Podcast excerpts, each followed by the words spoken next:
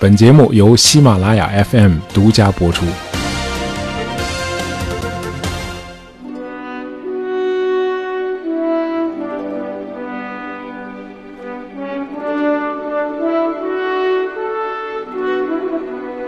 公元一九二二年，也许注定是个很特殊的年份。这一年，诺贝尔奖委员会想出了一个折中的方案啊，他们绕开一些极右科学家的阻挠，把一年前空缺的诺贝尔物理学奖补发给了爱因斯坦。啊，也是在这一年，量子力学之父波尔也荣获了诺贝尔物理学奖。啊，他成为当时最年轻的诺奖获得者。呃，爱因斯坦和波尔，我们在以前的节目里分别都介绍过了。那么，在这二位获得诺贝尔奖之前的一个月，在中国的安徽啊，一位未来的诺奖获得者出生了啊，这就是杨振宁。杨振宁是谁？大伙儿都很熟悉啊，不用我多说啊。那个著名的杨米尔斯理论，以及啊弱相互作用下宇称不守恒理论啊，这些都太专业、太高深了啊，很难用通俗的语言科普给你我这样的外行。呃，当然，基于以往的经验，我们发现，在我们的听友中是有很多高手的。啊，欢迎高手们在节目下方的留言里，哎，给大家科普一下杨振宁在粒子物理学和统计力学等领域做出了那些里程碑式的贡献。那么，我们今天这期节目要讨论的是什么呢？啊，我们想探讨一下杨振宁是怎样成为世界顶尖的物理学家的。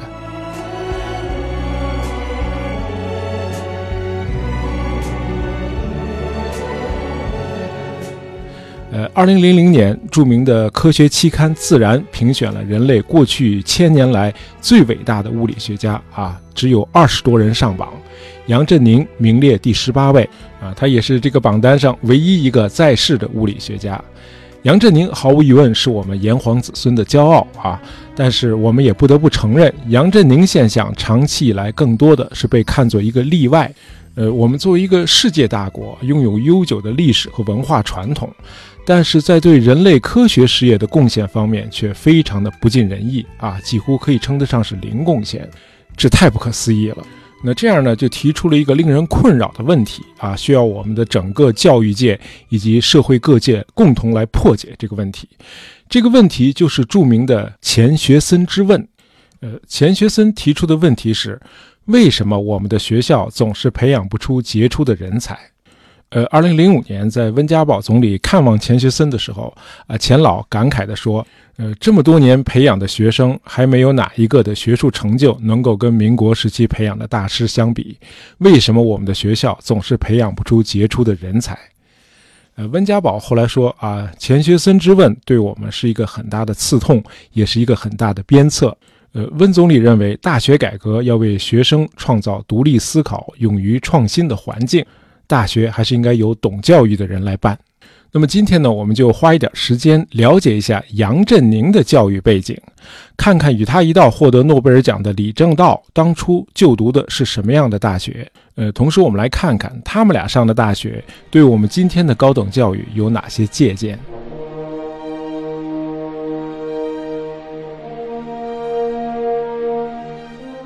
杨振宁和李政道都毕业于国立西南联合大学。这是中国抗日战争开始之后啊，这个高等院校内迁，呃，最后设立在昆明的一所综合性大学。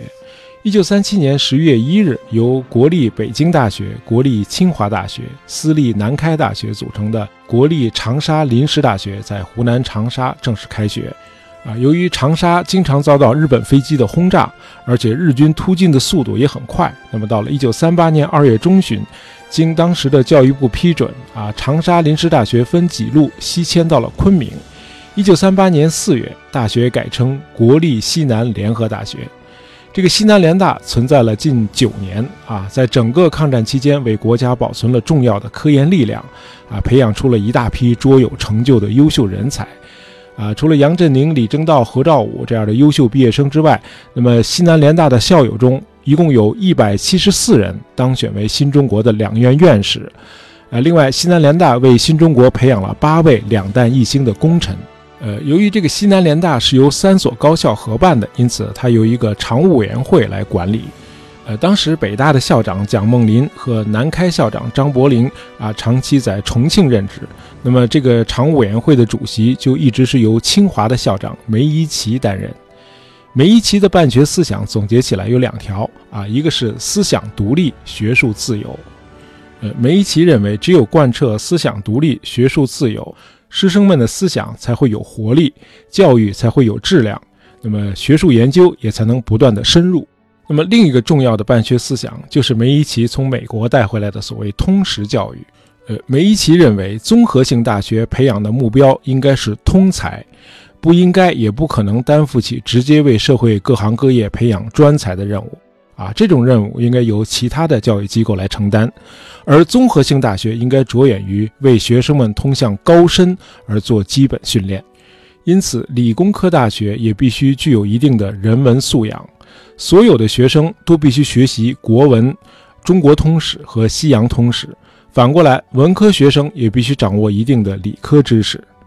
梅贻琦说，在大学，教师不但要能以己专长之知识为明晰讲授，啊，教师还要为学生们的自谋修养、意志锻炼和情绪裁节树立楷模。那么，在抗战期间，啊，梅贻琦的这些办学思想一直受到来自国民政府教育部的干扰。呃，这个时期，国民政府的教育部部长是陈立夫。啊，就是建立特务组织中统的那位啊。那么陈立夫虽然也有留美背景，但是他却不认可梅贻琦的通识教育思想。呃，陈立夫认为，现在是抗战时期，大学应该重点培养专业人才，尤其是理工科人才。那么人文、历史之类的文科，由于没有什么实用价值，应该缩减。调整之后，学生们应该把主要的精力用来学习专业技能，以后好为军队和政府部门工作。那这个西南联大当然是不会认同这种重理轻文的教育政策啊，明显的与通识教育思想背道而驰嘛。呃，梅贻琦抗议说，为了实用性而牺牲人文学科是不明智的，因此西南联大不会执行这个命令。教授们也都站在梅贻琦的一边啊，反对陈立夫的重理轻文政策。那这个政策最后就只好不了了之了。啊，当然，国民政府的教育部后来还不断的又出了新的幺蛾子啊，比如把三民主义列为大学的必修课，考核学生的方法设立的具体课程都必须呈报到重庆的教育部。哎，总之就是各种各样的限制。那么作为回应啊，冯友兰教授曾代表西南联大的校方致函教育部部长陈立夫，呃，给大家选读一段。夫大学为最高学府，包罗万象，要当同规而殊途，一致而百虑，岂可刻板文章勒令从同？世界各著名大学之课程表未有千篇一律者，即同一课程，各大学所教授之内容亦未有一成不变者。唯其如此，所以能推陈出新，而学术乃可日臻进步也。哎，杨振宁当初就是在这样一所理念如此先进的大学深造了六年啊，四年本科，两年研究生。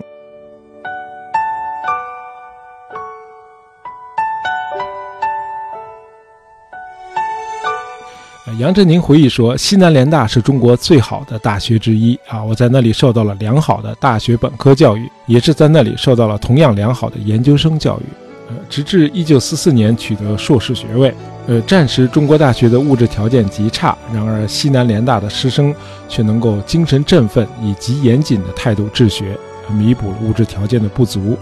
当时学校的图书馆存书不多啊，国外的学术杂志往往要一两年才能收到。那么杨振宁说，啊，就是在那座图书馆，他学到了很多的知识，让自己的学识越来越广博。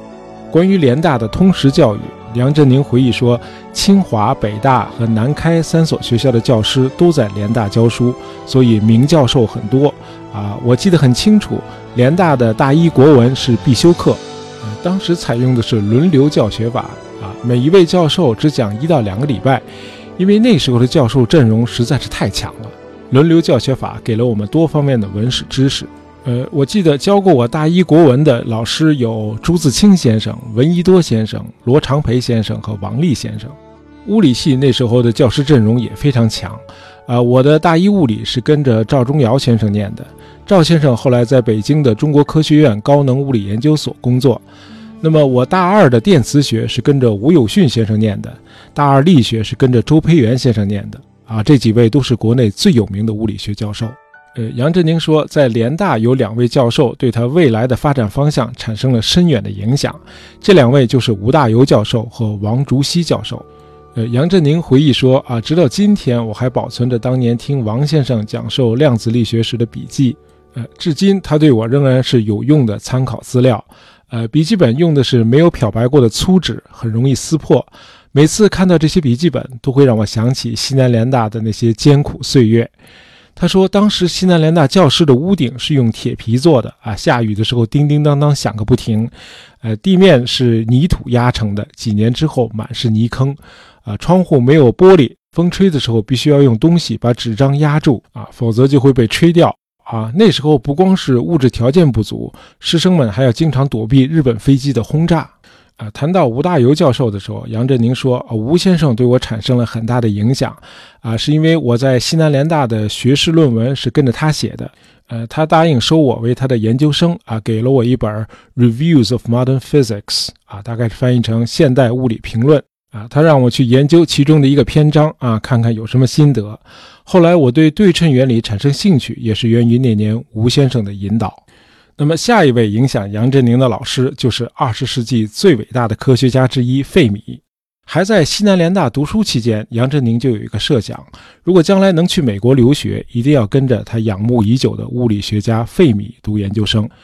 呃，费米被誉为中子物理学之父啊，他是最早尝试用中子轰击各种元素的科学家，于1938年获得诺贝尔物理学奖。由于费米的妻子是犹太人，而当时的意大利法西斯政府颁布了一系列迫害犹太人的法律，呃，费米强烈反对意大利的法西斯独裁统治。呃，一九三八年十二月，他前往斯德哥尔摩接受诺贝尔奖，此后就没有再返回意大利，而是去了纽约，后来加入了美国国籍。一九四二年，费米领导的小组在芝加哥大学建立了人类第一台可控的核反应堆，为研制原子弹奠定了基础。啊，人类从此迈入了原子能时代，而费米也被誉为原子能之父。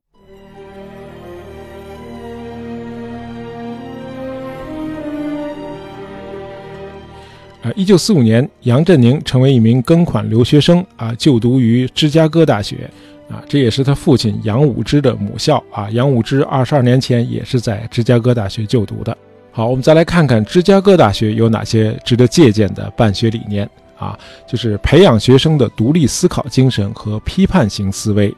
鼓励挑战权威，鼓励与众不同的思维方式和观点。而杨振宁的导师费米也是一位非常看重通识教育的科学家，在芝加哥大学，费米几乎把他的午餐时间全部献给了他的研究生。午餐时的谈话涉及各个领域，像什么量子力学、广义相对论、宇宙学、超新星爆炸啊，几乎无所不包。那么在这些场合，费米还经常谈及自己的科学哲学。啊，所谓科学哲学，就是对科学起到奠基作用的一整套思维模式和思想体系。呃，杨振宁是从崇尚通识教育的西南联大毕业的，那么对教授们这类天马行空式的谈话早就习以为常了，因此在芝加哥大学，他也感到如鱼得水。呃，费米非常器重杨振宁啊，认为杨振宁是自己带过的最优秀的研究生，以至于在费米因故外出的时候，是由杨振宁来替他讲课的。费米会把自己的笔记本交给杨振宁，供他参考备课。呃，杨振宁看到这个笔记本里记满了费米为每一节课认真准备的每一个细节。费米在外出之前还专门找杨振宁一道把全部授课的内容讨论一遍，啊，解释每一个环节的推理过程。呃，费米是那种为数不多的集理论物理学家和实验物理学家于一身的天才。那么，人类的第一台核反应堆就是由他带队建的嘛？那么在费米看来，杨振宁在理论物理领域太强了，因此不应该把时间都浪费在他并不擅长的实验物理研究上。于是呢，就把杨振宁推荐给了芝加哥大学的一位理论物理大咖，哎，这位叫泰勒教授。呃，一九四八年，杨振宁获得博士学位，啊，这年他才二十六岁。在费米和泰勒两位物理学泰斗的推荐下，呃，芝加哥大学破例聘请杨振宁留校任教。啊，因为按照芝加哥大学的传统，本校的研究生是不能够留校任教的。啊，这次之所以破例，是因为杨振宁在理论物理学方面实在是太优秀了。呃，一九四九年，杨振宁进入普林斯顿研究院进行博士后研究工作。呃，在这里他开始同李政道合作。啊，当时的普林斯顿研究院的院长就是大名鼎鼎的奥本海默，呃，美籍犹太裔物理学家啊，曼哈顿计划的领导者，主导制造出世界上第一颗原子弹。呃，奥本海默曾经说啊，他最喜欢看到的景象就是杨振宁和李政道这两个年轻人走在普林斯顿的草坪上交流他们的头脑风暴。好，我们做一个小小的回顾啊。我们从杨振宁就读的这两所大学的学术氛围，呃，或多或少还是能够得到某种启发。呃，西南联大推崇通识教育啊，目的是培养学生们的独立思考能力，而且对不同学科有所认识，就可以将不同的知识融会贯通啊。毕竟教育不是车间里的生产流水线啊，不能把学生制造成同一个模式，人人都一成不变的思维。呃，相反，大学应该开发、挖掘出不同个体身上的潜质和精神气质，啊，鼓励学生们广泛涉猎、博学多识，啊，就像杨振宁他自己回忆说，啊，这个西南联大的图书馆让他的知识变得越来越广博了。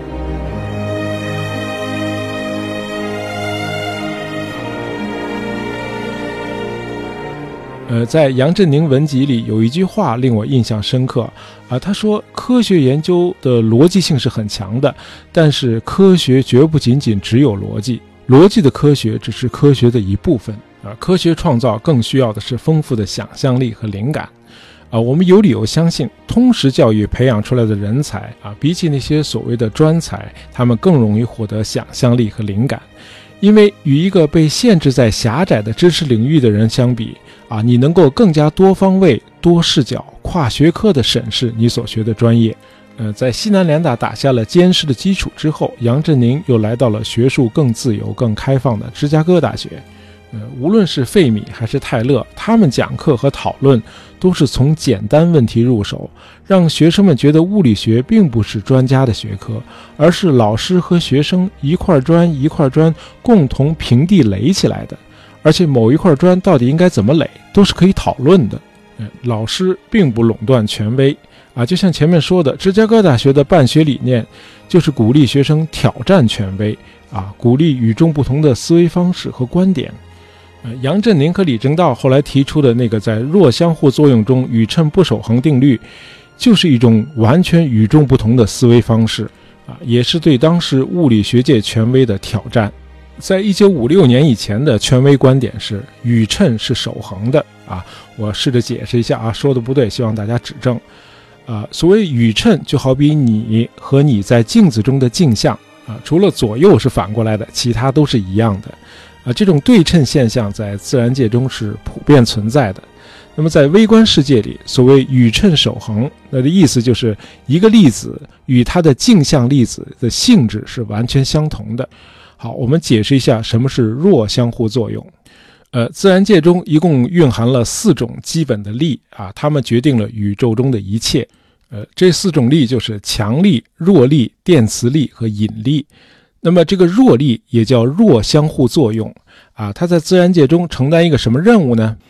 呃，包括我们太阳在内的所有的恒星，它们之所以发光发热，是因为它们一刻不停地在进行核聚变，而核聚变必须有中子。这个弱力或者说弱相互作用，它的任务就是让原子核中的质子衰变成中子，并释放出射线。哎，弱力就是干这个的。呃，杨振宁和李政道提出的理论就是，某两个对称的或者说互为镜像的粒子，在弱力的环境中，它们的运动规律却不一定是完全相同的，它们的衰变方式也是不一样的。呃，后来有不少科学家认为，啊，用杨振宁和李政道这个革命性的理论，可以更好地诠释一百三十八亿年以前的宇宙大爆炸假说。啊，可能正是因为大自然中存在着这些轻微的不对称，啊，导致宇宙大爆炸之初生成的物质比反物质略微多了一点点儿。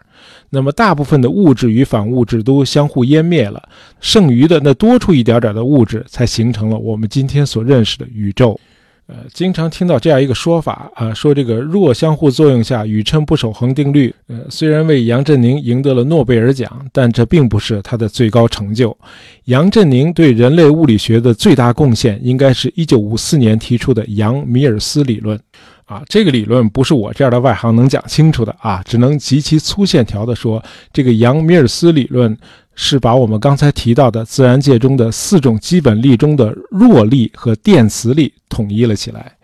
那么，迄今科学家们都在努力地通过进一步的研究，在自然界中的这四个基本力之间建立起联系，啊，寻找一种能够统一说明四种相互作用力的理论和模型，啊，就是所谓大统一理论。那后来提出的所谓超弦理论和 M 理论等一系列的假说，都是科学家们在这个领域的相关尝试。